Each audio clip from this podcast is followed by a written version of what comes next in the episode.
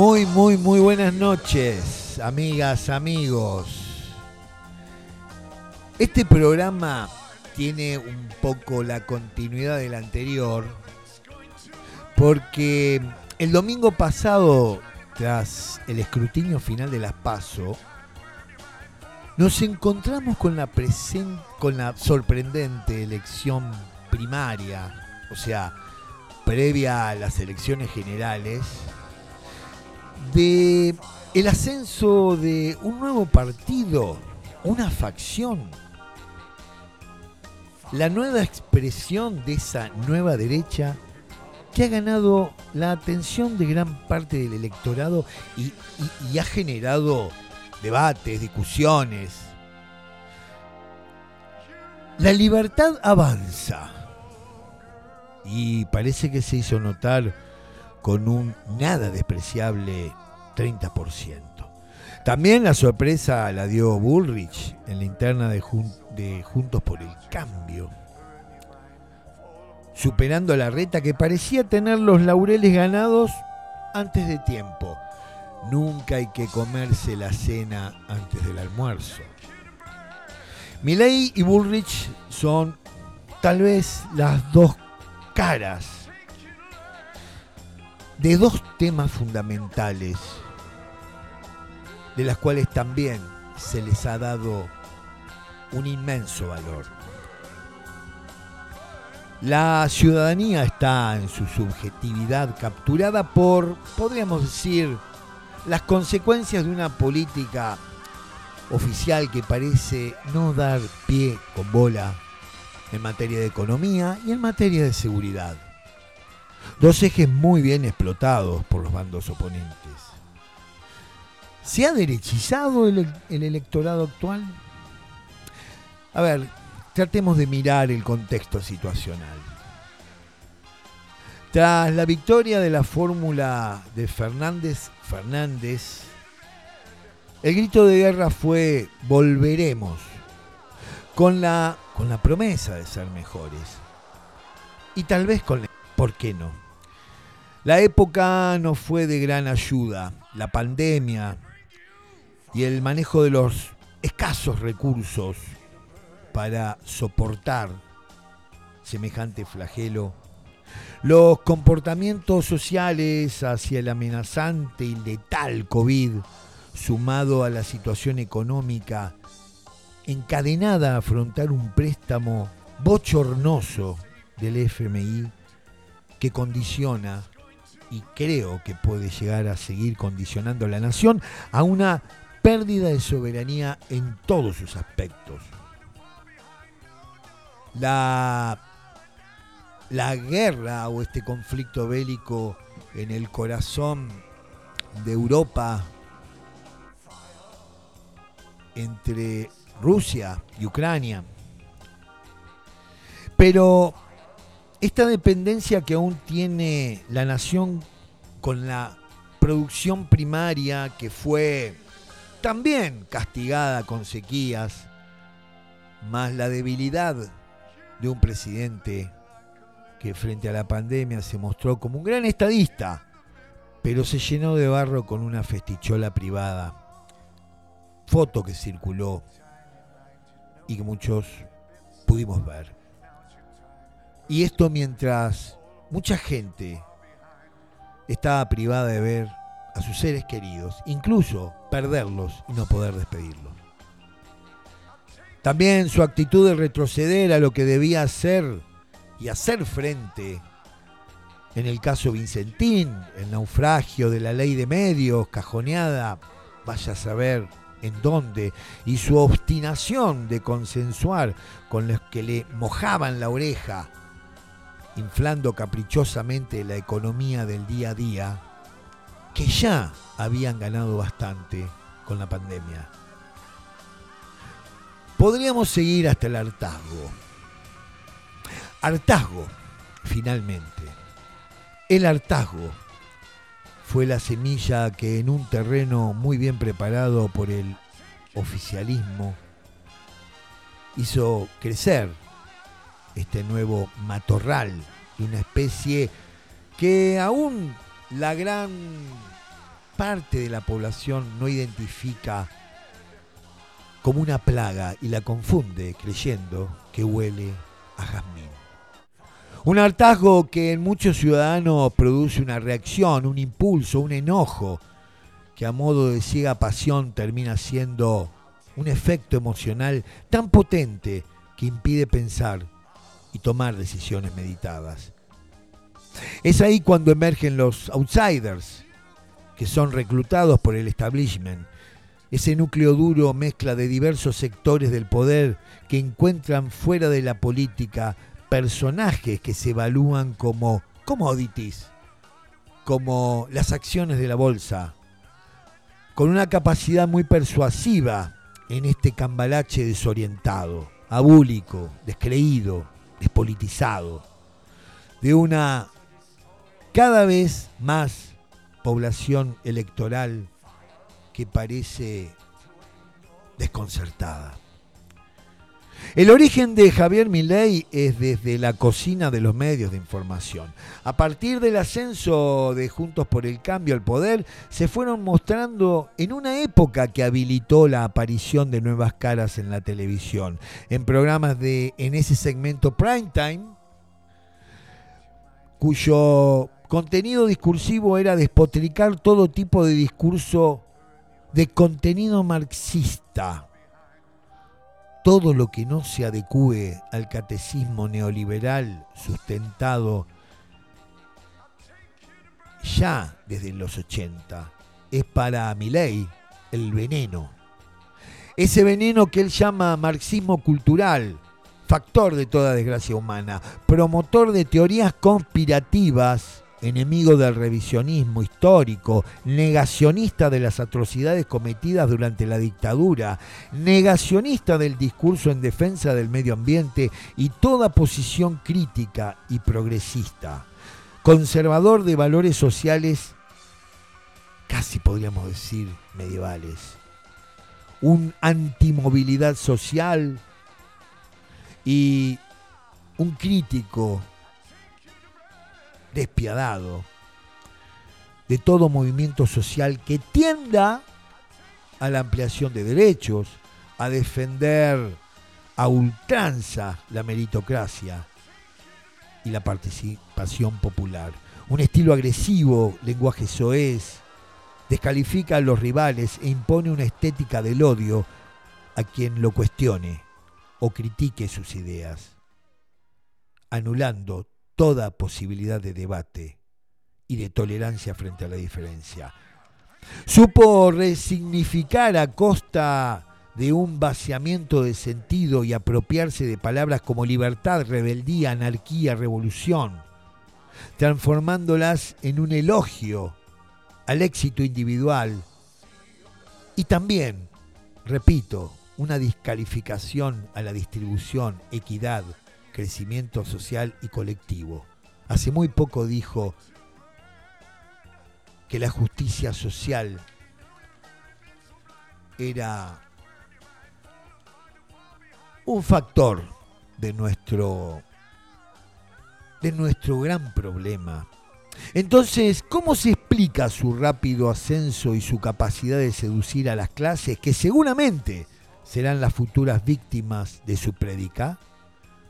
O tal vez debemos aceptar que esta es una época en donde la política está constituida por un nuevo sujeto político, un sujeto que reniega de la política, aunque siempre la necesita cuando se le queman las papas.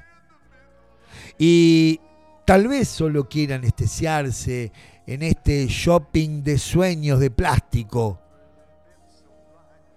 anhelos de falopa consumista y ser los abanderados en un egoísmo con una tendencia kamikaze o peor, suicida.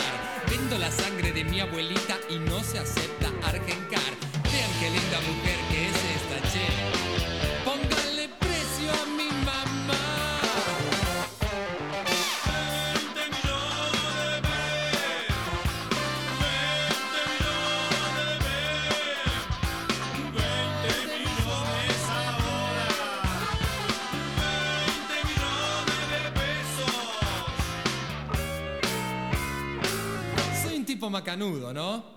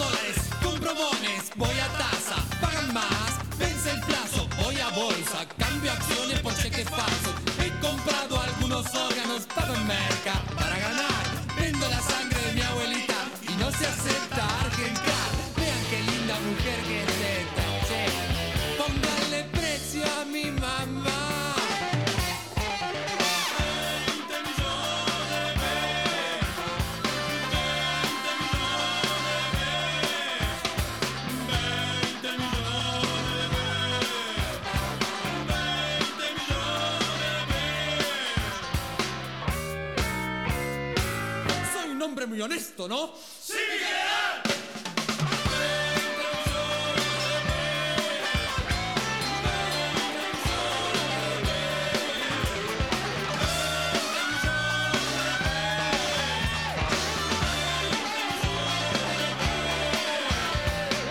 Compro surubíes, resortes, planos, planos, departamento para casarme, Charlies, Charlies blancos, lunas de mieles.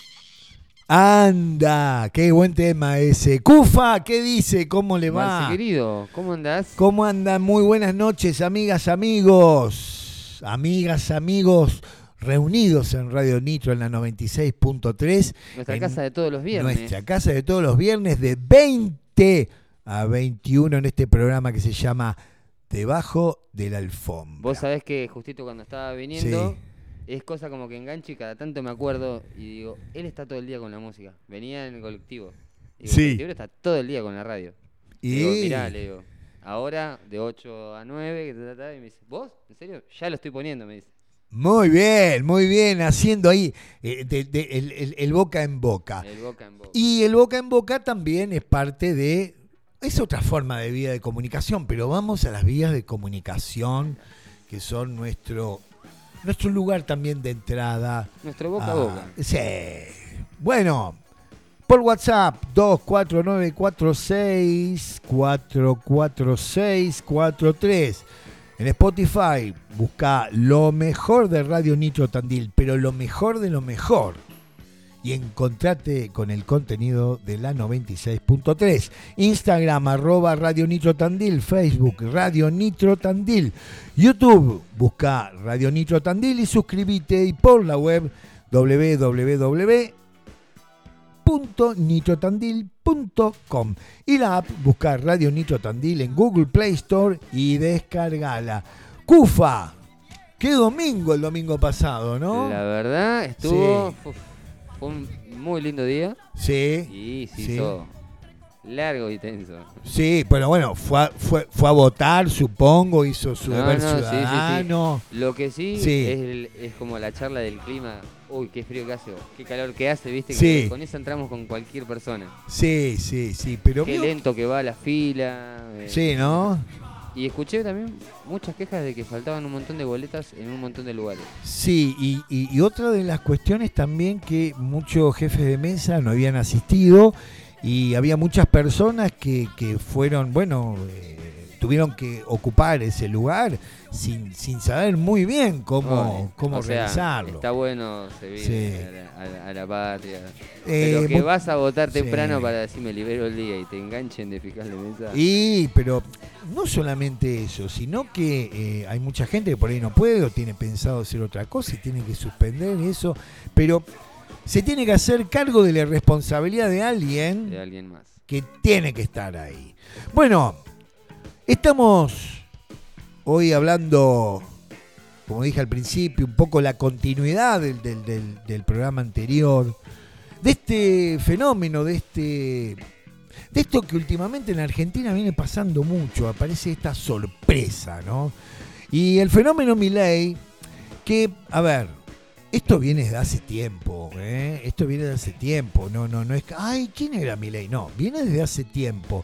Y en la pandemia, este muchacho, va, muchacho no, es un hombre de 52 años que parezca un, este, un rocker. Tuvo una banda de rock en una época, fue arquero de Chacarita, sí, y este, y se empezó a interesar por el tema de la, de la economía y quedó muy atrapado con, este, digamos, con los vientos del neoliberalismo.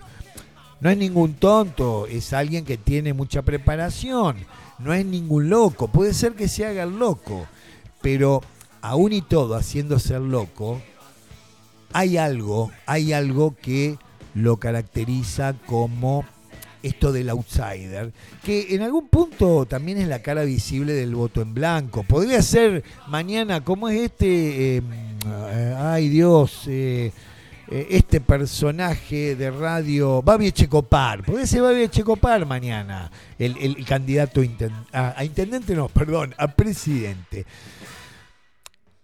Pero el fenómeno, como dije de Milei, puede compararse a lo que en muchos países de Europa sucede y viene sucediendo. Por ejemplo, el caso de Francia con Marie Le Pen, en España con, con- con el ascenso poderoso de Vox, en Italia con una extensa proliferación que va del neofascismo al populismo de derecha. Recordemos a Silvio Berlusconi, como también en muchos países que tienen una larga historia y tradición socialdemócrata, Finlandia, Suecia, Holanda, Dinamarca. La lista es extensísima, pero no debe ponerse a todos estos exponentes de la nueva derecha a lo mismo. Tienen sus diferencias.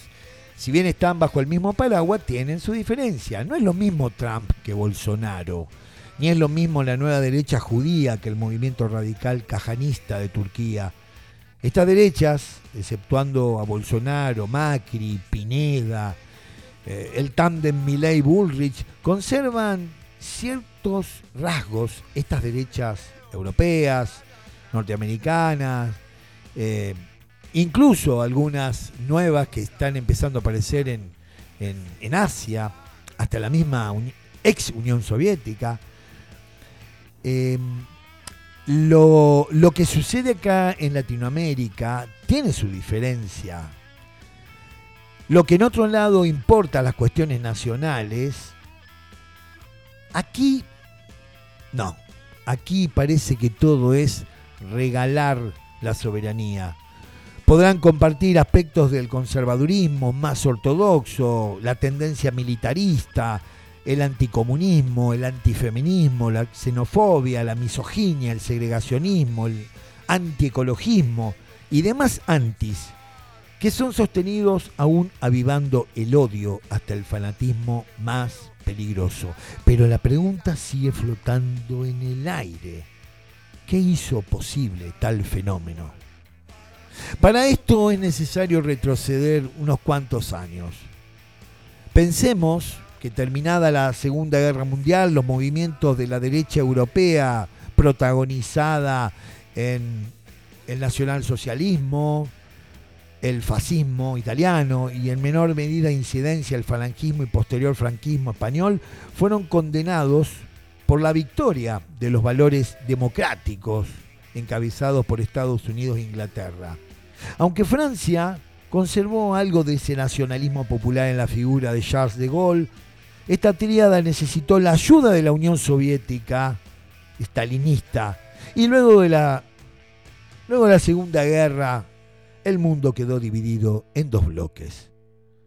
Los años 60, 70 se constituyeron al calor de las democracias que impulsaban el estado de bienestar y la presencia activa del Estado y la alta valoración de la soberanía, el desarrollo económico en políticas de equidad, distribución de la riqueza. En los 80 cambia la historia. Surge una tendencia muy fuerte a la revalorización del conservadurismo, la imposición de teorías económicas neoliberales, originadas en la crítica al intervencionismo estatal, en dos exponentes muy claros, la escuela austríaca de Hayek y la escuela de Chicago de Milton Friedman, admiradas particularmente por nuestro Javier Milei.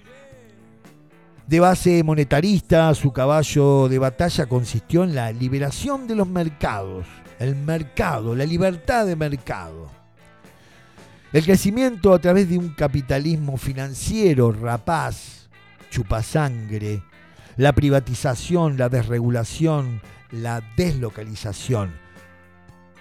Una nueva era comienza, tanto en Inglaterra con Thatcher, tanto en Estados Unidos con Reagan, Bienvenidos a la globalización. El nuevo tanque de combate al peligroso fantasma del comunismo, el socialismo, el populismo de izquierda y los movimientos ligados a la tercera posición.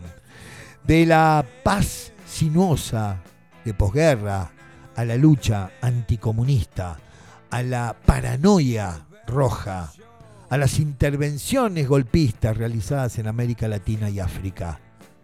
Esta forma de imperialismo a través de la dominación monetaria y sangrienta de intereses corporativos que ponen el ojo en el control de los recursos naturales, muy escasos de hecho en los países triunfantes de la Segunda Guerra Mundial, pusieron la zanahoria financiera en países cuyos dirigentes, ya sea por la vía democrática manipulada, corrompida o por gobiernos dictatoriales, generaron un fértil terreno que hoy renace en el fracaso de políticas que no se anticiparon quizás a estos tiempos o quienes se anticiparon no lo supieron escuchar. Tiempos de una nueva forma de colonización. Antes, a través del miedo a ser aniquilado, desaparecido, exiliado, caratulado de subversivo, revolucionario, perseguidos o eternamente encarcelados.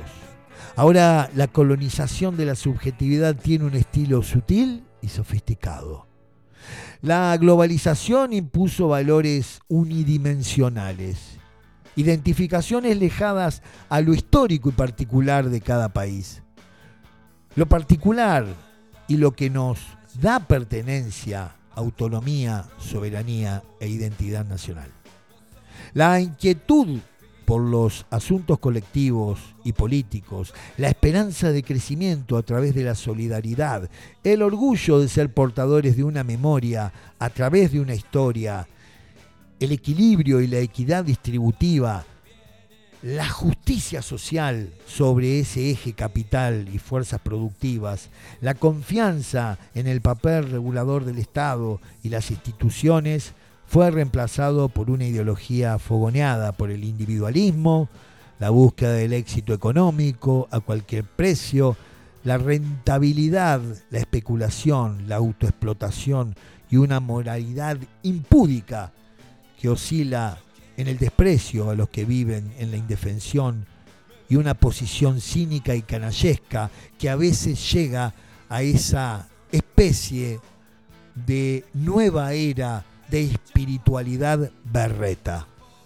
El ser humano se ha convertido en un sujeto escéptico, apático a los valores de la ciudadanía, hermético a los lazos sociales, autista a los placeres personales, y el otro simplemente es una herramienta al servicio de mis propios intereses, intereses individuales. Le importa un carajo la vida del otro, porque solo se sirve de procurar un bienestar personal, un emprendedurismo, un mejorismo que hace creer al, al chico que lleva la pizza en algunos de estos sitios de explotación salvaje que son emprendedores de su vida un emprendedurismo que compite a morir por llegar al paraíso de sus propias metas inalcanzables. Al final del camino, muy pocos llegan sin remordimiento de haber pisado cabezas y muchos heridos de muerte quedan exiliados, autoculpabilizándose de no haber traicionado sus propios principios o de creerse perdedores por no poder sentir que son parte de ese canibalismo necesario para triunfar y sobrevivir. Y otros son condenados al exilio por ser atrasados en su conciencia de tiempos pasados que, según las nuevas y perversas exigencias, no sirven para la admisión al templo del éxito.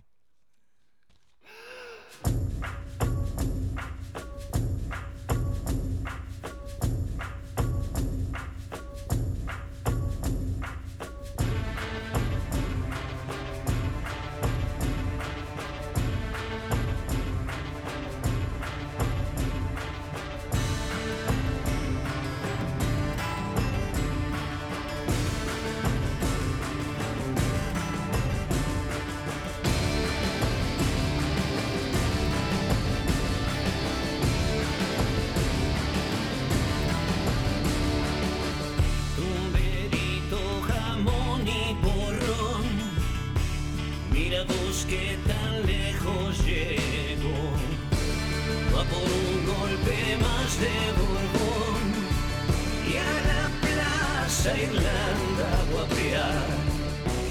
rociado con queso yanga, moldeado por Internova, desayuno en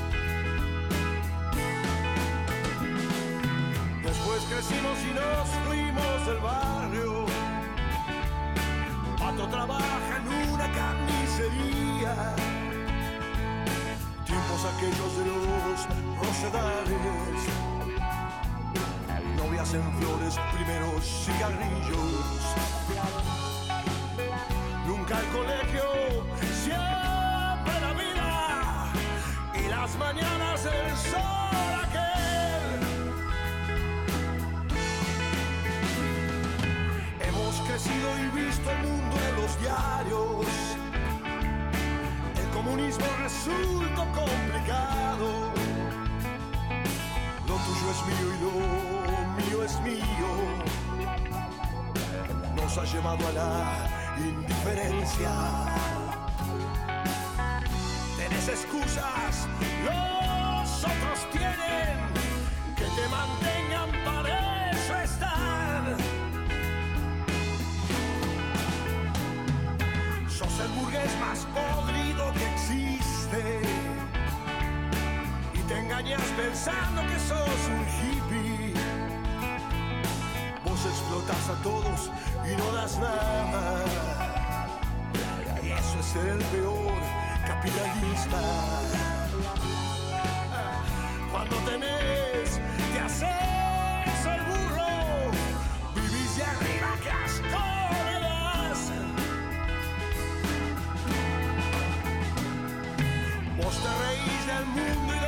personas, pero querés que el mundo te alimente. Otros te proporcionan lo necesario y vos seguís creyendo que es lo corriente. Qué inútil sos, qué mantenido.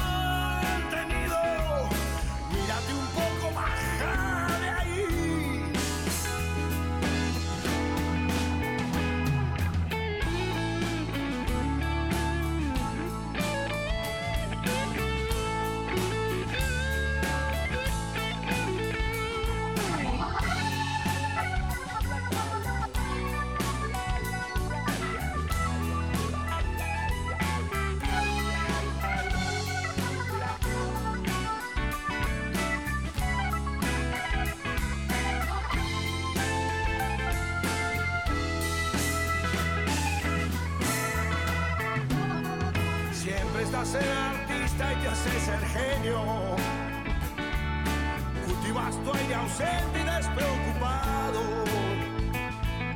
Porque te super gusta hacerte raro. Y tu fama te tiene muy preocupado. Te haces copar, ¿cómo engañas? Sos de mentiras, ya no servís.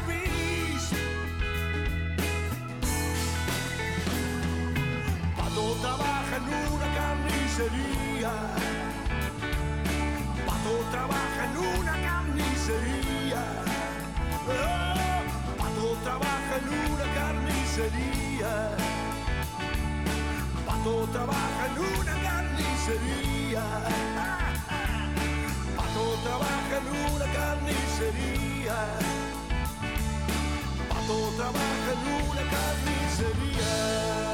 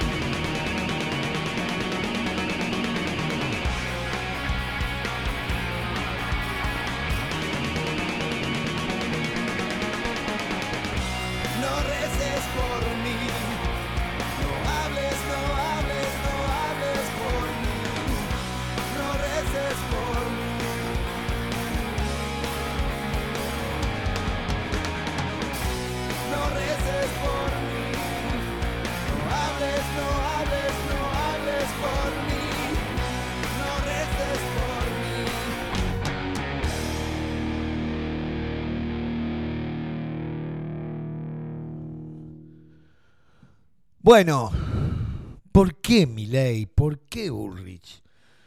¿Por qué estos exponentes que vienen vienen por la ruta del odio desde hace un tiempo, de la descalificación, de la del patoterismo, de la prepotencia?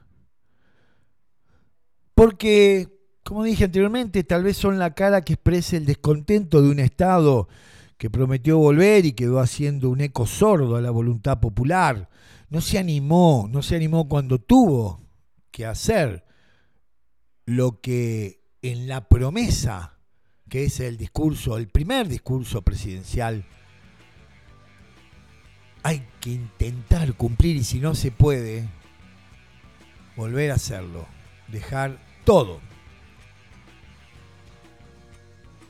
Estos personajes crecen sobre el martillar permanente de, de casi tengo un fallido, iba a decir miedos, medios de información o miedos, miedos que generan, que sin descanso moldean una conciencia alienada, anómica, sin percepción de clase y aplastada en la memoria histórica. Una suerte de Alzheimer de lo que hemos transitado y lo que nuestros antecesores se tuvieron que morfar.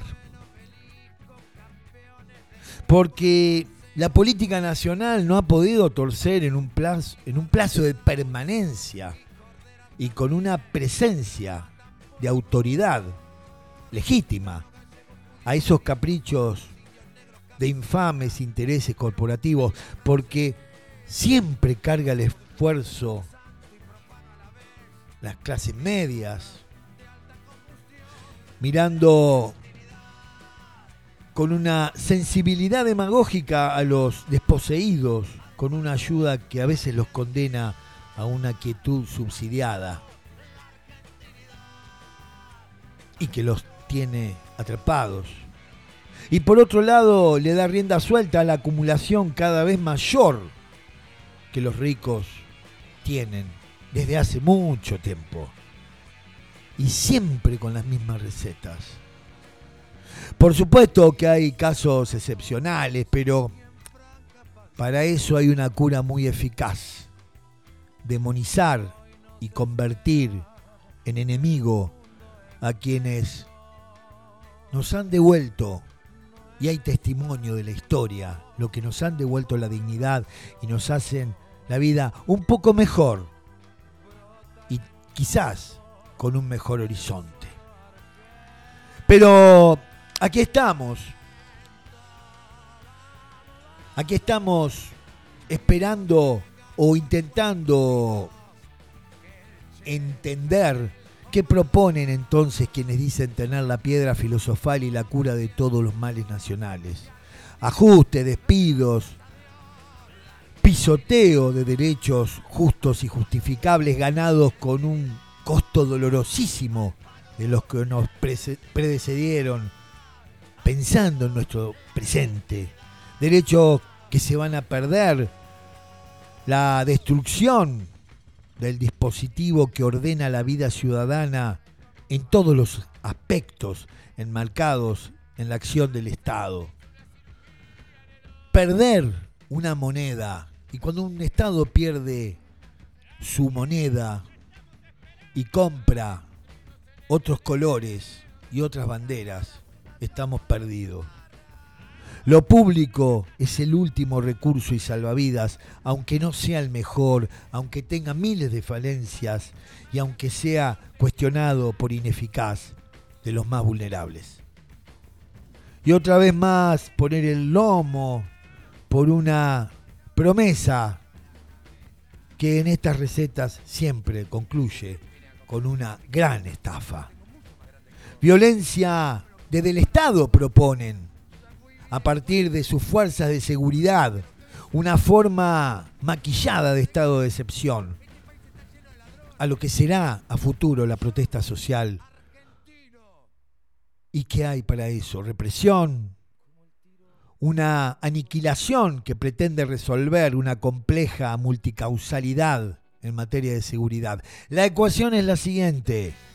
Genero un resto indeseable como consecuencia de mis acciones políticas y lo que no me gusta como resultado lo aniquilo. Transformar a un país que pretende autodeterminar su destino en una colonia con una casta privilegiada y una plebe esclavizada que rinde pleitesía al mismo amo que promete un más allá lleno de promesas, podríamos decir, paradisíacos, pero que verdaderamente nos mira como vasallos descartables. En fin, parece que estos políticos que rugen como leones en lo privado, arengan a los atontados como los reyes de la selva, son simples gatitos que ronronean por alguna caricia de los que se quieren quedar con todo, simplemente dan asco.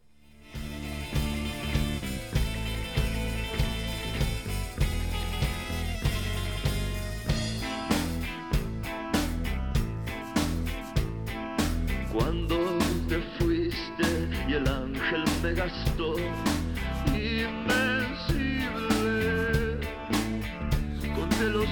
de ese increíble rato de dolor, resistiendo el frío y la tormenta roja se destruye, la ya conocida la que huye, la marca que moja. Vi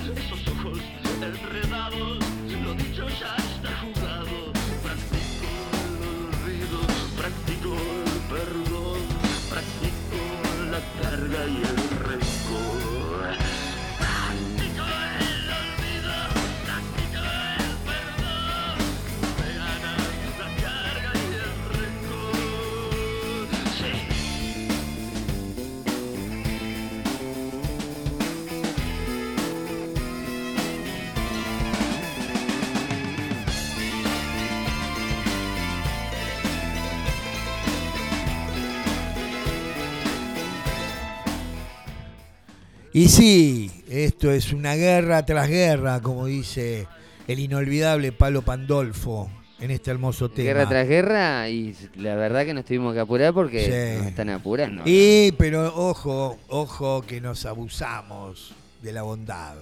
No hay que abusar de la onda. Amigas, amigos, ¿qué más se puede decir de todo esto? ¿Armas libres para el pueblo? ¿Eh? ¿O armas para algunos y no tanto para otros? Let it be. Se vienen tiempos difíciles. En el otro programa planteé esto de tengamos cuidado con el odio, tengamos cuidado con la indefensión, tengamos cuidado con ese hartazgo, que, que lo que está en juego no es un gobierno, no es un color de un partido, está en juego una vida democrática que costó mucho, ¿eh? muchísimo, no nos olvidemos, costó mucho y sigue costando. No rifemos nuestra autonomía, no rifemos nuestra posibilidad de elegir. Dejémonos de joder. Puede ser que no entendamos algunas cuestiones de política, pero informémonos, metámonos un poco más en el asunto, porque miren que a veces no hay vuelta atrás. Bueno, nos estamos yendo, que vienen las chicas, acá Martín. eh, como Otra una- vez tiene- llega el- pone- puso un robot ahí, una especie de trípode de robot. Eh, porque sí. ellos, ellos son más. Y no, no, no. Y aparte el robot, yo sé que. Martín le habla. Le tira data de quién va a ganar en la NBA porque le gusta mucho el básquet. Como el pulpo Paul. Sí, el Pulpo Paul. Este es, eh, bueno, no sé qué será. Bueno, El tipo de. amigas, amigos, nos estamos yendo. Otro viernes ramas. más ha pasado, ¿no? Otro Sí. viernes, Marce. Otro viernes. de esta casa que nos aloja y que nos deja hacer este programa que intentamos hacer con mucho cariño. Mirá, Marce, mirá, Marce. A ver, uy, está Boquita Está jugando. Boquita. Nos está tenemos jugando que Boquita, ir. Ya nos tenemos que ir. De la Le vamos a comer un poquito de 96.3. la picada de las chicas. Sí, le vamos Vemos a el inicio del programa Sí. y nos vemos. Y, y nos vamos al próximo jueves de 20 a 21 Eh, de la 96.3 radio. cosa que nunca me sale el nombre, Nitro, eh, ¿Cómo se llama? Debajo era. Debajo de de, la, alfombra. alfombra. Sí, señor. Hasta el próximo viernes.